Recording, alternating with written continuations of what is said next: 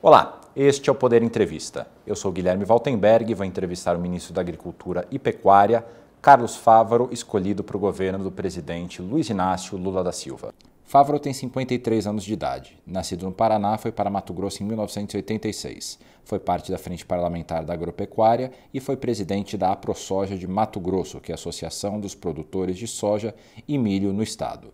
Em 2020, após a cassação da senadora Selma Arruda, foi eleito senador pelo Estado. Em Mato Grosso, também foi vice-governador e secretário do Meio Ambiente. Aliado de Lula durante a campanha, Fávaro produziu o plano de governo petista para o agronegócio e uma lista reunindo propostas para o setor. Ministro, muito obrigado por ter aceitado o convite. Olá, Guilherme. É uma honra falar com você e com todos que assistem o Poder 360. E eu começo essa entrevista perguntando: o senhor, no seu discurso de posse, disse que um dos seus principais objetivos é pacificar o agronegócio. No entanto, nem o presidente da Frente Parlamentar da Agropecuária, nem do Instituto Pensar Agro, que são dois grandes players do setor, é, foram ao evento. Como é que o senhor pretende pacificar as relações com esses grupos de pressão? Olha, primeiramente dizer que as eleições acabaram. É, e na democracia a gente tem que respeitar as posições políticas de um lado ou de outro. É, isso é a democracia. É, agora, o resultado depois da eleição nós também temos que respeitar. E o presidente Lula hoje é empossado e vai governar o país. É, as relações estão muito abertas, da minha parte, totalmente abertas. Já recebi, por exemplo, depois da posse, numa reunião coletiva, mais de 40 entidades de classe, quer sejam produtores ou agroindústrias, enfim, todo o setor produtivo. O presidente da frente parlamentar, que vai tomar posse, o deputado Pedro Lupion me mandou mensagem, me parabenizou, estava de férias com a família. Já o IPA, que eu fui fundador do IPA, uhum. lá no tempo do associativismo, o IPA não cumpre o papel político, se está cumprindo está errado. Ele tem que é, é, fazer um papel de manutenção e informação aos parlamentares para que possam trabalhar as políticas públicas. É, vamos trabalhar sempre juntos, com quem quiser, fazer o Brasil andar para frente, produzir com sustentabilidade, respeito às leis e o crescimento do agronegócio e, principalmente, é, o Brasil ser um país pacífico, um país é, de oportunidades para todos. E nos últimos anos, o agronegócio acabou sendo associado ao ex-presidente Jair Bolsonaro. Uhum. Quais que são as restrições que o setor tem ao presidente Lula ou ao PT? Olha, eu acho que é uma retórica antiga, talvez lá dos anos 80, quando o presidente Lula foi candidato pela primeira vez, e a representação da classe era feita pela UDR, uma entidade é, radical. De outro lado, o presidente Lula também tinha um discurso mais radical. Mas o tempo foi passando, como tudo se evolui, o setor também teve entidades que evoluíram com um discurso mais propositivo, de mais diálogo, e o presidente Lula, quando ganhou as eleições em 2002, era dito o Lulinha Paz e Amor, que viu, fez uma reflexão, depois de ter perdido três eleições, que precisava vir com o discurso mais ao centro, mais equilibrado. E assim foi o seu governo. O governo do presidente Lula eh, enfrentou os discursos de que ele iria taxar as exportações, que iria acabar com a segurança ao direito de propriedade, que ia socializar o campo, e nada disso foi verdade. Então, esse discurso veio agora de novo nessa eleição, mas a título de fake news, porque nós temos que ter memória de que forma ele conduziu o país. Foi no período dele que o Brasil cresceu, o agronegócio disparou em produtividade, em produção, em tecnologia, em financiamento, em custeio, em investimento, em infraestrutura, e fez com que, a partir daí, o Brasil saísse de 70 milhões de toneladas para 300 milhões de toneladas. Então, é, todos têm essa consciência, só que não, talvez não querem falar. É, e aí, o ponto mais sensível na minha avaliação é que alguns gostaram da ideia do governo Bolsonaro ser um governo de deixar passar a boiada, de deixar a ilegalidade reinar, principalmente no que tange a invasão de terra, desmatamento ilegal, queimada ilegal, garimpo ilegal, extração de madeira ilegal. Tudo isso causou um impacto gigante da produção brasileira a nível de imagem. Mas alguns Poucos, a imensa maioria dos produtores são responsáveis e faz tudo dentro da legalidade. Mas alguns, poucos, mais barulhentos, adoravam esse, esse modelo de governo e por isso foram tão radicais na eleição. A Confederação Nacional da Agricultura e Pecuária e também a AproSoja chegaram a dizer que no novo governo Lula, que se inicia agora e do qual o senhor é, obviamente, ministro, é, veria um aumento nas invasões ou ocupações de terra, a depender de quem usa o termo, pelo MST. Como é que o senhor pretende lidar com o MST aqui à frente do Ministério? Olha, eu tive a oportunidade de me reunir com dirigentes do MST. Primeiro dizer que, ouvindo primeiro pelo presidente Lula e depois quando me reuni com eles, o MST também é, adaptou o seu discurso, não deixando de ter a luta pela terra. A reforma agrária é um direito de todo brasileiro vocacionado a ter um pedaço de terra, que tem vocação, que gosta, que sabe conduzir e não tem a oportunidade de ter um pedaço de terra. Então, terras públicas, até terras privadas, com o consentimento do proprietário que quer vender, faz a reforma agrária, é, paga os proprietários, indeniza e assenta as famílias que querem a reforma agrária. Já a invasão de terra, terra produtiva, tem lei que a combate, é proibido. Não terá reforma agrária em terra produtiva porque a lei proíbe. E aí vem o papel da justiça determinar a reintegração de posse e o Estado cumprir. Simplesmente assim. E a, o MST hoje está muito mais vocacionado ao cooperativismo, à qualificação, ao treinamento de produtores e produtoras da pequena propriedade, em produzir alimentos com sustentabilidade, em produzir orgânicos e, com certeza, isso terá um apoio muito forte do governo Lula. O senhor, inclusive, é nascido no Paraná, mas foi para o Mato Grosso em um assentamento da reforma agrária, certo? Perfeito. Eu... Como é que foi essa experiência, ministro? Eu, eu saí do município de Bela Vista do Paraíso, do lado de Londrina, no norte do Paraná, uma região de cafeicultores, de pequenas propriedades, que hoje já não é mais uma região é, de cafeicultores, hoje é, é a, a, predomina a produção de soja, milho, é, e a gente vivia um processo de busca de um pedaço maior de terra, porque afinal de contas eu sou fruto da reforma agrária da Cama. Depois do meu pai, três filhos, aqueles mesmos três alqueires de terra não seriam suficientes é, para a gente fazer a manutenção familiar. E, mas era tão pouco recurso que mesmo em Mato Grosso tínhamos dificuldade de encontrar algum lugar para se estabelecer com aquele pouquinho de dinheiro daquele sítio. E aí encontramos um município em formação chamado Lucas do Rio Verde, fruto de um assentamento de reforma agrária. É, ali a gente conseguiu estabelecer, não dentro do assentamento, meu pai sempre muito legalista, ele não é família, ele não fazia parte das famílias cadastradas pelo INCO, mas comprou ao entorno, né, um pedaço de terra, e nós começamos a vida. Num primeiro momento, com muita euforia, com muita dedicação, com sonho de prosperidade, Logo a seguir, você sente a ausência do poder público, vem algumas desilusões, é, mas a perseverança, a determinação foi maior. Persistimos, nós e outras famílias lá, e hoje temos lá uma bela cidade da agroindústria, mais de 100 mil habitantes, uma cidade planejada, uma boa qualidade de vida, e eu tenho certeza que está aí um modelo a ser seguido para a reforma agrária brasileira.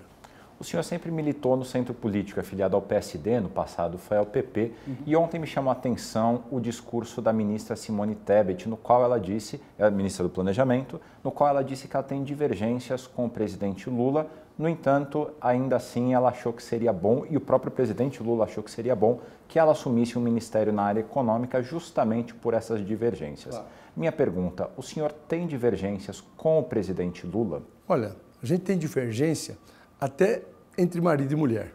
A gente tem divergência entre irmãos.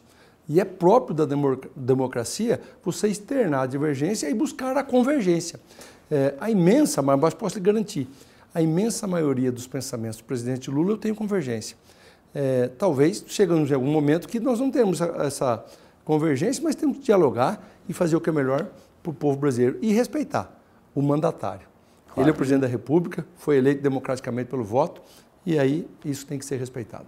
O senhor concorreu, não sei se concorrer é o melhor termo, mas dois dos principais nomes que foram sempre citados como possíveis ministros da Agricultura foram o do senhor, que fez campanha para o Lula desde o primeiro turno em Mato Grosso e no Brasil inteiro, e também do ex-ministro Neri Geller, que trabalhou com a presidente Dilma.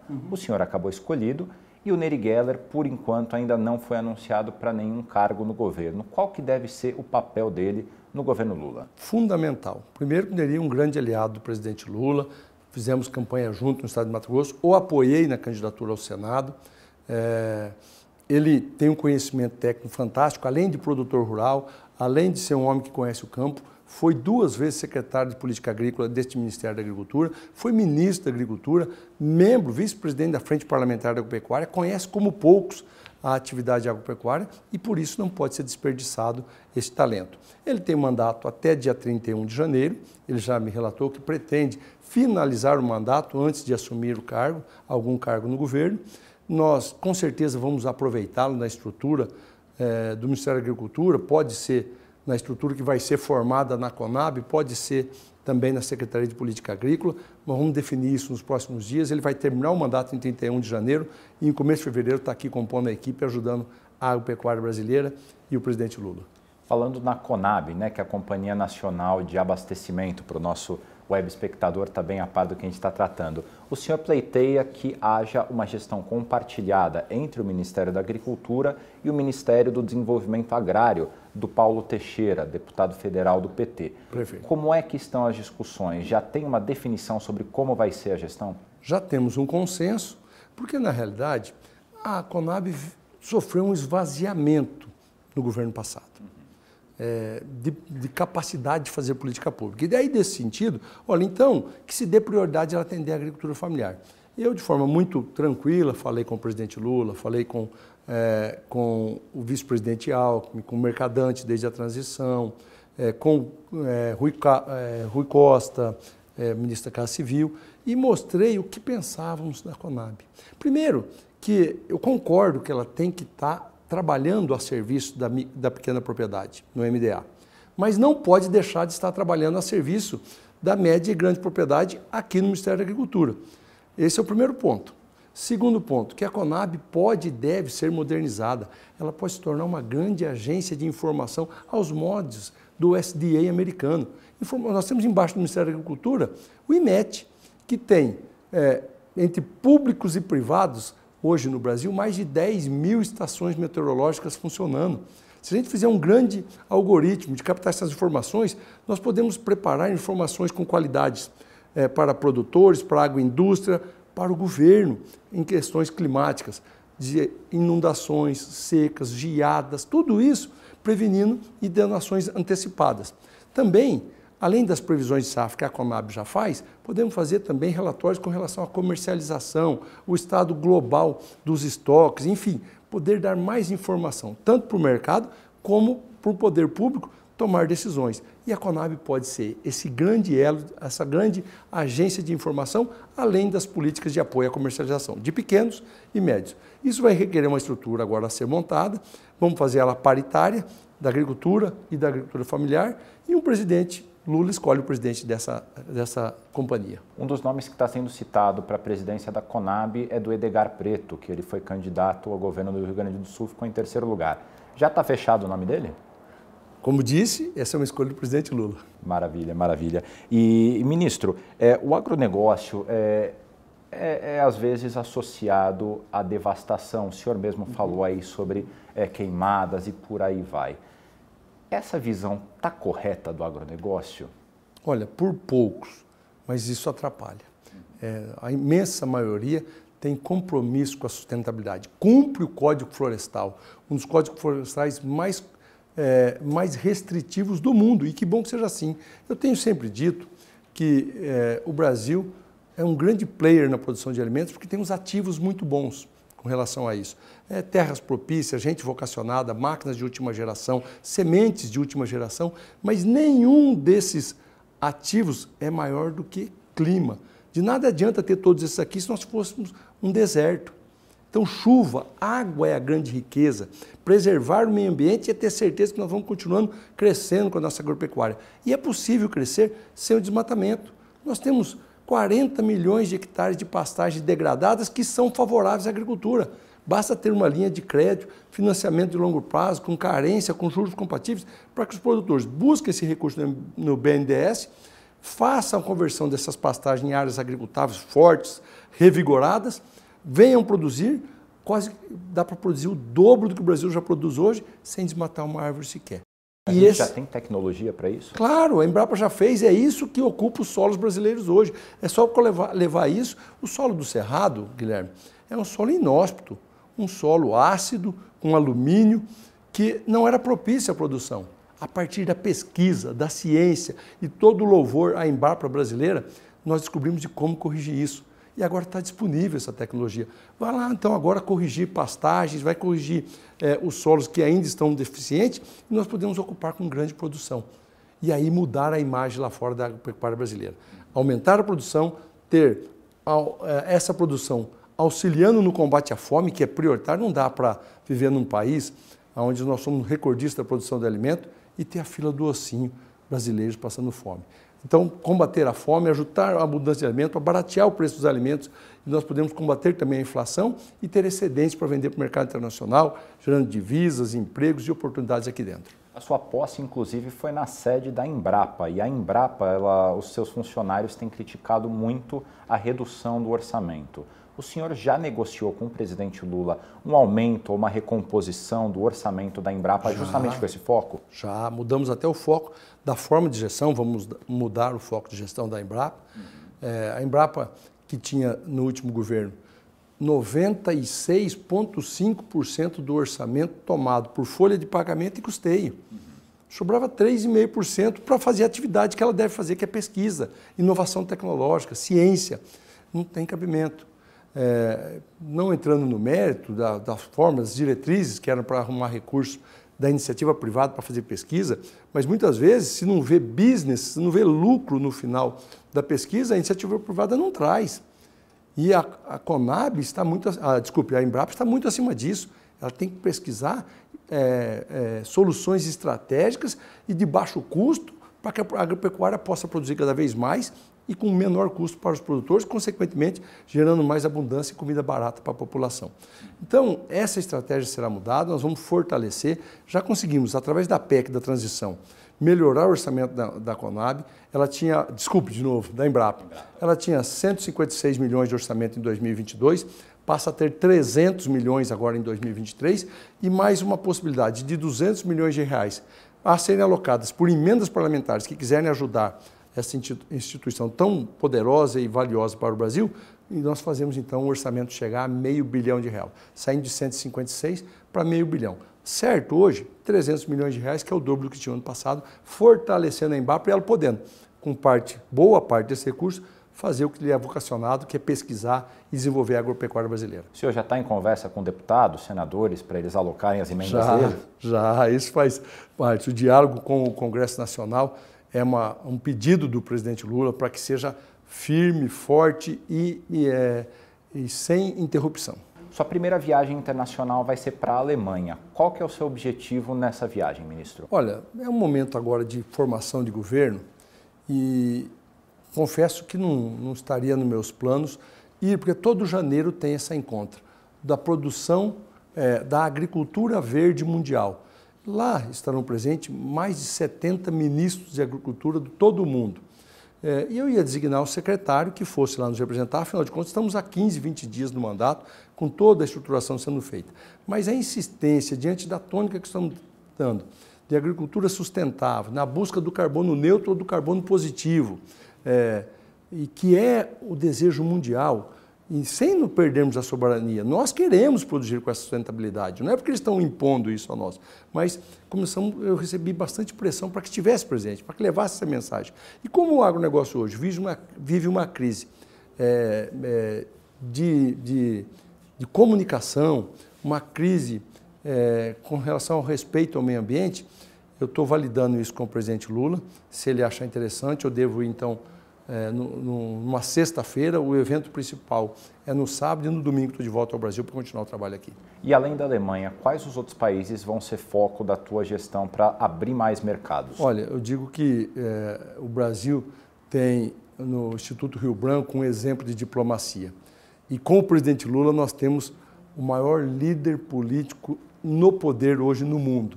Acho que com a saída do Barack Obama do governo dos Estados Unidos e da, da, é, da Mercury, da Mercury no, no, na Alemanha, e agora a chegada de novo do presidente Lula, sem sombra de dúvida, é o maior líder mundial no poder. Poder aproveitar essa capacidade dele de diálogo, de ampliar uh, o espaço de negociação para o Brasil, de minimizar, minimizar os impactos de conflitos mundiais, será uma grande oportunidade. Por isso, nós temos que reatar as, relações com a China, nosso principal é, parceiro comercial. E aqui eu posso dizer ao povo chinês: confiem que aqui o Brasil será um grande aliado da China.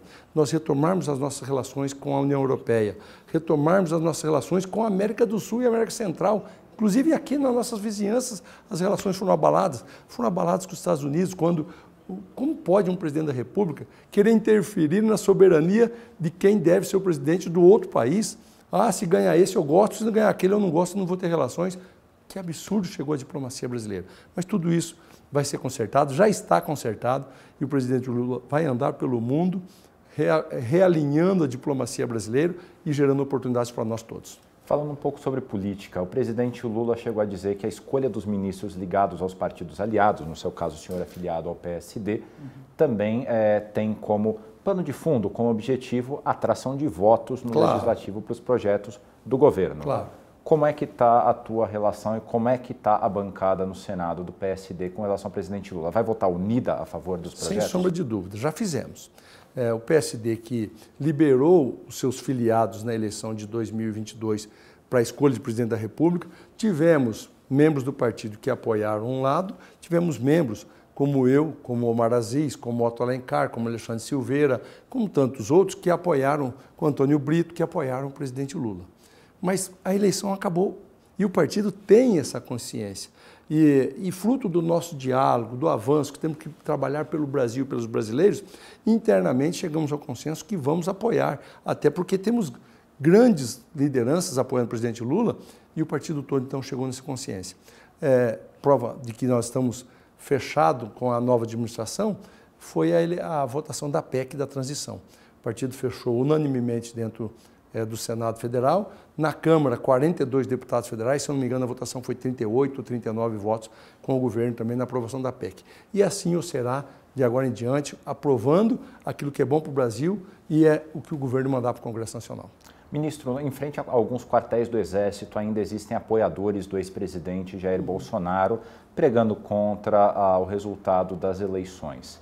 Como é que vai ser a reação do governo a esses movimentos? Olha, é, cada vez menos as pessoas estão tomando consciência de que estavam cometendo atos antidemocráticos e serão responsabilizados por isso.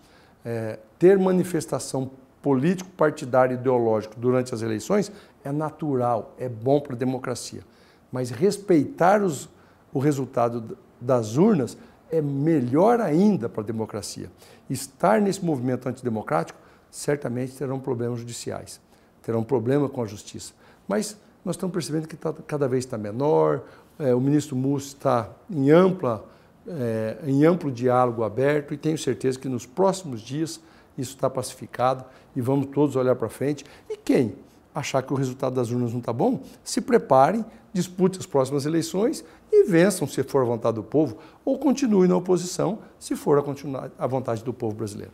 Ministro, vamos fazer um jogo rápido aqui com alguns temas polêmicos para conhecer a tua opinião a respeito deles. Vamos lá. Podemos começar? O senhor é a favor ou contra a flexibilização na lei que permite o aborto? Eu sou a favor da vida. Eu sou plenamente a favor da vida e assim quero continuar sendo. O senhor é a favor ou contra a legalização do uso medicinal da maconha?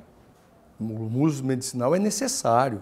Eu tenho familiares que têm problemas de saúde que o canabidiol é, de forma prescrita por recomendação médica dá uma melhor qualidade de vida e nós não podemos abrir mão da ciência.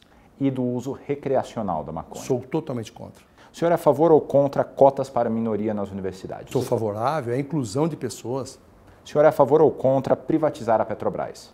Eu sou contra privatizar a Petrobras. É uma empresa pública que tem a obrigação de trabalhar o preço dos combustíveis para os brasileiros, para que nós possamos avançar na pesquisa, no transporte, na qualidade de vida da população, tendo uma empresa tão forte como essa. O senhor é a favor ou contra a privatização do Banco do Brasil e da Caixa Sou Econômica contra Federal? também as duas privatizações. A favor ou contra mudanças nas leis trabalhistas? Eu acho que nós temos que ter leis modernas que garantam o direito dos, dos trabalhadores, que garantam a soberania, a inclusão de pessoas se dá através do maior programa social que existe no mundo, que é o emprego de um trabalhador, um pai de família poder ganhar o seu sustento através do suor do seu rosto.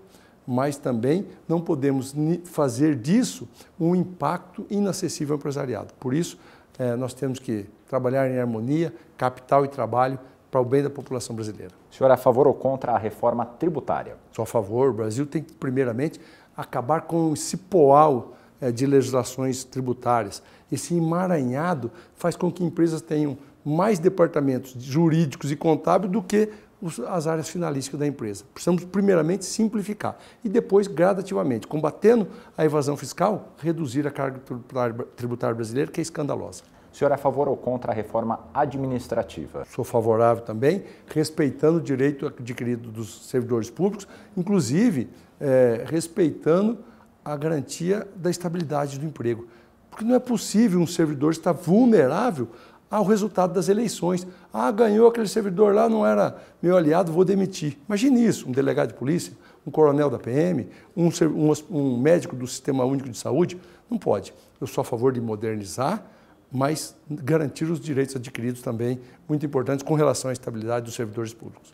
Agora, numa área correlacionada ao teu ministério, é possível promover a, o desenvolvimento e, ao mesmo tempo, a preservação da Amazônia? Claro que é possível, perfeitamente. Eu, inclusive, já fui secretário de Estado do Meio Ambiente, sendo produtor rural no meu estado. 66, 67% de todo o território brasileiro está preservado como Deus fez e somos esse recordista na produção de alimentos. E temos lá 156 milhões de hectares de pastagem, desses 40 milhões são propícios à agricultura que possa ser incorporado. Não precisa desmatar mais para aumentar a produção e a produtividade e a área plantada. É possível e nós devemos continuar produzindo respeitando o meio ambiente. Chega ao final esta edição do Poder Entrevista e eu queria agradecer ao senhor ministro Carlos Fávaro por essa entrevista. Uma honra, uma, obrigado pela oportunidade. É sempre um prazer falar com você, Guilherme, e com todos do Poder 360. E agradeço a todos os nossos web espectadores que acompanharam essa entrevista. E para ficar sempre a par do que a gente está publicando aqui no Poder 360, siga a nossa página e é, aperte o sininho logo ali em cima para ser notificado sempre que temos um novo vídeo. Até a próxima.